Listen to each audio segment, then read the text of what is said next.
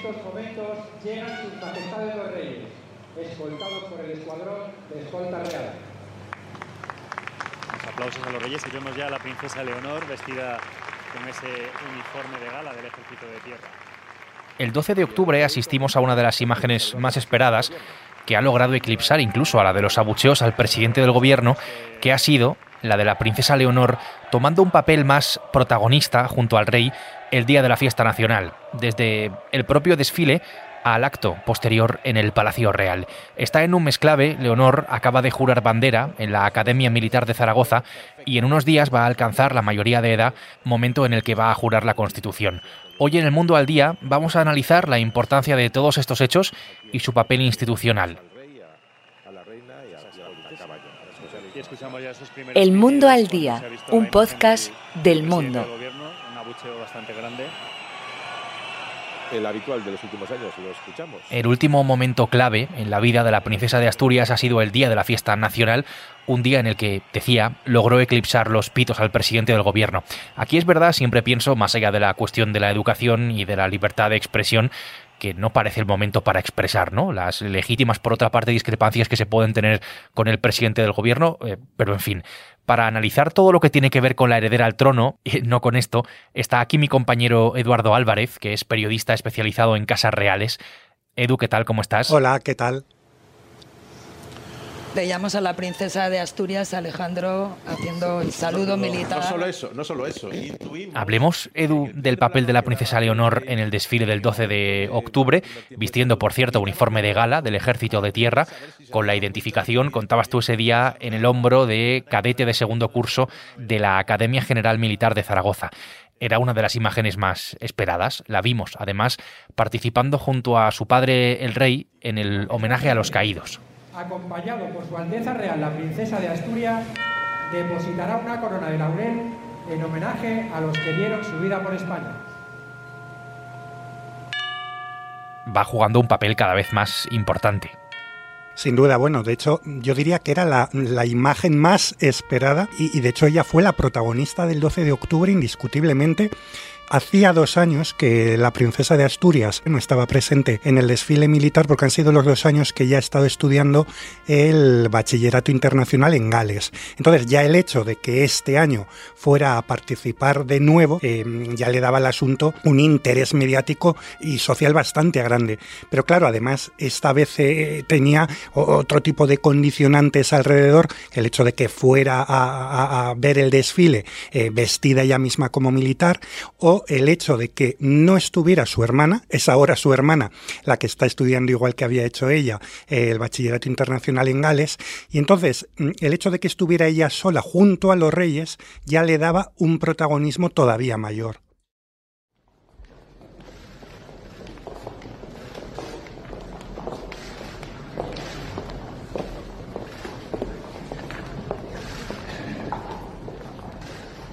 Después del desfile, del acto más puramente militar en el Paseo de Recoletos de Madrid, llegó el acto civil en el Palacio Real, al que también asistió la princesa Leonor. La vimos en el tradicional besamanos, así es como se llama, saludando a los más de 2.000 invitados, con algún momento que ha dado además bastante juego en redes sociales, como cuando le tocó saludar a alguno de sus compañeros de la Academia de Zaragoza, su sonrisa, la de sus padres y la de otros eh, cadetes. Aquí, en este momento, en el que tanto los reyes como la princesa van saludando a todos los asistentes en el salón del trono del Palacio Real, se produjo, bueno, nos fijamos en un detalle curioso. Mientras que su padre Felipe VI ya no llevaba el uniforme militar que acababa de lucir en el desfile de capitán general del ejército del aire, Leonor sí lo mantuvo, no fue, no se vistió de civil para ese momento.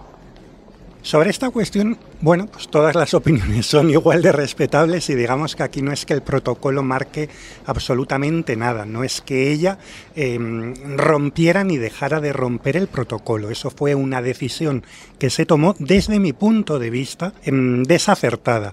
¿Por qué? Porque de la misma manera que eh, su participación, en este caso copresidiendo junto a los reyes el desfile militar, mm, sí que justificaba plenamente eh, el que fuera con su uniforme de gala del ejército de tierra, eh, lo que ella hizo en el Palacio Real fue mm, su presentación ante la sociedad civil. Es la primera vez, esto hay que subrayarlo, que participaba en ese besamanos. Era su presentación, era su debut y a mí me parece que eso hubiera exigido lo lógico y lo recomendable que a Leonor también se la hubiera visto ya vestida de civil.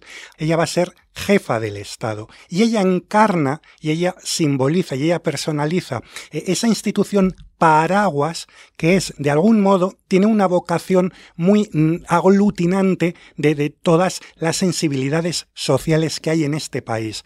Entonces, a mí me parece que eh, en un acto de esas características, lo suyo, lo apropiado, lo correcto es ir vestido con traje de civil.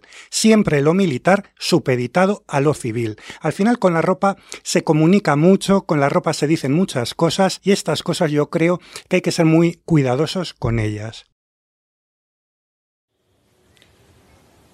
Querida Leonor, recuerda que el compromiso que has asumido conlleva la mayor responsabilidad con España. Sabes bien, como princesa heredera, Ahora mismo está en la Academia Militar de Zaragoza, es la dama cadete Borbón Ortiz. Esto forma parte de la formación de la heredera, de la formación militar. No hay que olvidar que la jefatura del Estado ostenta la Capitanía General de los tres ejércitos, o lo que es lo mismo, el máximo mando de las Fuerzas Armadas, según la Constitución.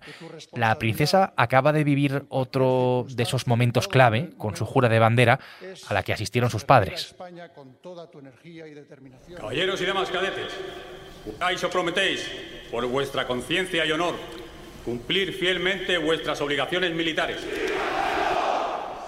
Si cumplís vuestro juramento o promesa... ¿Por qué es tan importante, Edu, esta cuestión, su formación militar? Y si no, os lo demandará. Todo lo que tiene que ver con la defensa y todo lo que tiene que ver con lo militar mmm, está supeditado a la dirección del gobierno, como no puede ser de otra manera, y digamos que ese alto mando de los tres ejércitos del rey es hasta cierto punto simbólico, mmm, bueno, pues mmm, la historia y, y, al final una tradición ha venido a confirmar que el rey, tanto antes don Juan Carlos como ahora Felipe VI, sí que tienen una atención muy especial a todo lo que tiene que ver el estamento militar, a todo lo que tiene que ver con los tres ejércitos. Entonces, desde ese punto de vista, el que el heredero al trono, en este caso la heredera, reciba una formación va de suyo. O sea, lo, lo contrario no se contempla. Ojo, dicho esto, nadie hubiera puesto el grito en el cielo, estoy absolutamente convencido, si en el año 2023 se hubiera decidido otro tipo de formación para la heredera. Es decir, si se hubiera dicho que no iba a estar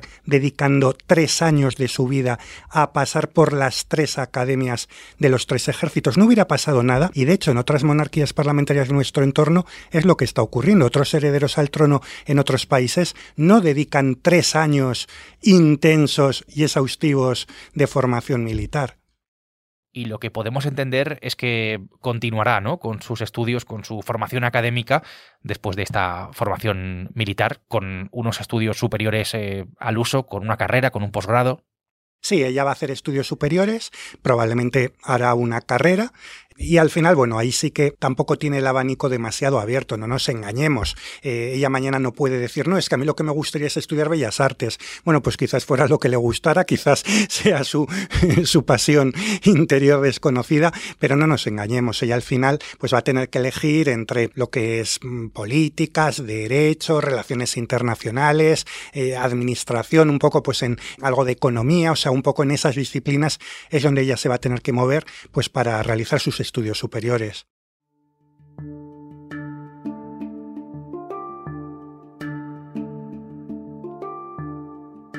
Leonor de Borbón y Ortiz nació hace casi 18 años, en 2005, tiene todavía 17, es la princesa de Asturias, entre otros títulos, y es la heredera al trono de España, al ser la hija mayor del rey, y en este caso de la reina Leticia.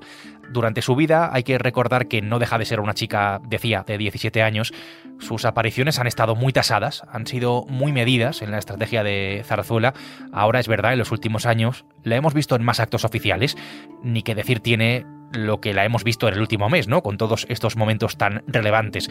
Y eso genera bastante interés, lo digo porque el desfile de este año es el más seguido desde hace 16, desde hace 16 años, ha sido el más visto en la retransmisión de televisión española desde 2007. Además, algo que, bueno, puedo contar, ¿no? De aquí del periódico, y es que las noticias que tienen que ver con la princesa son bastante seguidas, son muy seguidas, tienen un gran seguimiento. Eh, Edu, creo que podemos decir que Leonor tiene cierto tirón mediático. Yo fíjate que eh, eh, este fin de semana en el periódico hemos hecho un reportaje hablando de la leonormanía. no sé si es eh, pelín exagerado o no, pero es cierto que hay ahora mismo un gran interés, y no solamente un interés en nuestro país que hasta cierto punto pues tendría lógica, sino que despierta mucho interés en, medios extranjeros, sobre todo en medios del resto de Europa. le suelen dedicar bastantes, bastante cobertura pues a, lo que han sido sus últimas apariciones públicas.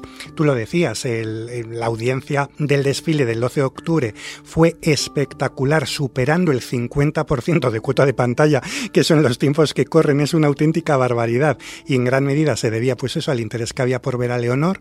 Y, es que ya la semana anterior, el programa especial que por ejemplo hizo la televisión pública, que hizo Televisión Española, sobre el acto de, la jura de, bandera, ese, ese programa especial ya tuvo una audiencia del 23% que también es una cuota altísima.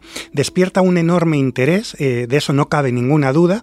También hay que subrayar, yo sí que lo subrayaría, que eh, en parte el hecho de que despierte tanta curiosidad, tanto interés, se debe a que estamos ante la heredera más desconocida de toda Europa porque durante muchos años mm, la política de Zarzuela, y esto ha sido un empeño personal de los padres, en este caso de los reyes, ha sido mantener en la medida de lo posible a sus dos hijas absolutamente alejadas del foco. Y las apariciones públicas, tanto de Leonor como de su hermana Sofía, se podían contar con los dedos de la mano. Entonces, eso hace que todavía el interés, claro, sea mayor.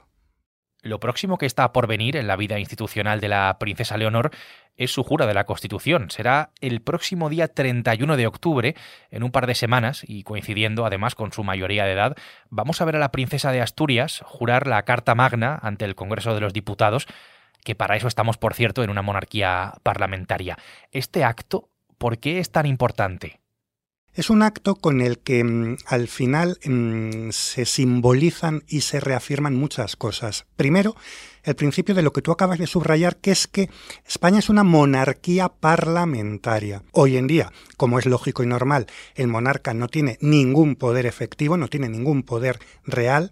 Eh, la institución está absolutamente supeditada a las Cortes al Parlamento, a la sede de la soberanía nacional, eso se reafirma y eso se simboliza con ese acto, y luego, claro, es un acto en el que, como bien impone, como bien marca la Constitución, el heredero cuando alcanza la mayoría de edad tiene que jurar la fidelidad a la Constitución. Esto es, antes hablábamos con la ropa, antes hablábamos con el vestuario, bueno, pues esto es lo mismo, ¿no? Es que quede muy, muy, muy meridianamente claro que la corona se supedita, por supuesto, al poder civil, se supedita al pueblo, se supedita a la soberanía nacional. Entonces, eso es lo que se afirma en ese acto, jura defender los valores constitucionales y es un acto también en el que también jura fidelidad, en este caso a su padre, jura fidelidad al rey.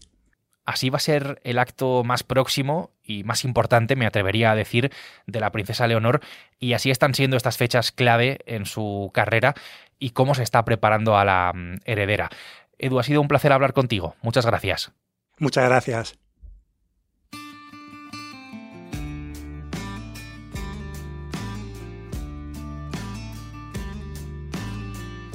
Mi compañero Eduardo Álvarez ha hecho posible este episodio del Mundo al Día, un podcast que puedes escuchar todos los días en elmundo.es, en la web del mundo y en las principales plataformas de audio, en la que tengas en tu móvil, en tu favorita, en la que estés acostumbrado a utilizar, ahí estamos y ahí te puedes eh, suscribir.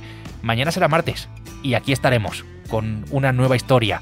Hasta entonces, gracias por estar al otro lado un día más y saludos de Javier Atard. Has escuchado El Mundo al Día, un podcast del mundo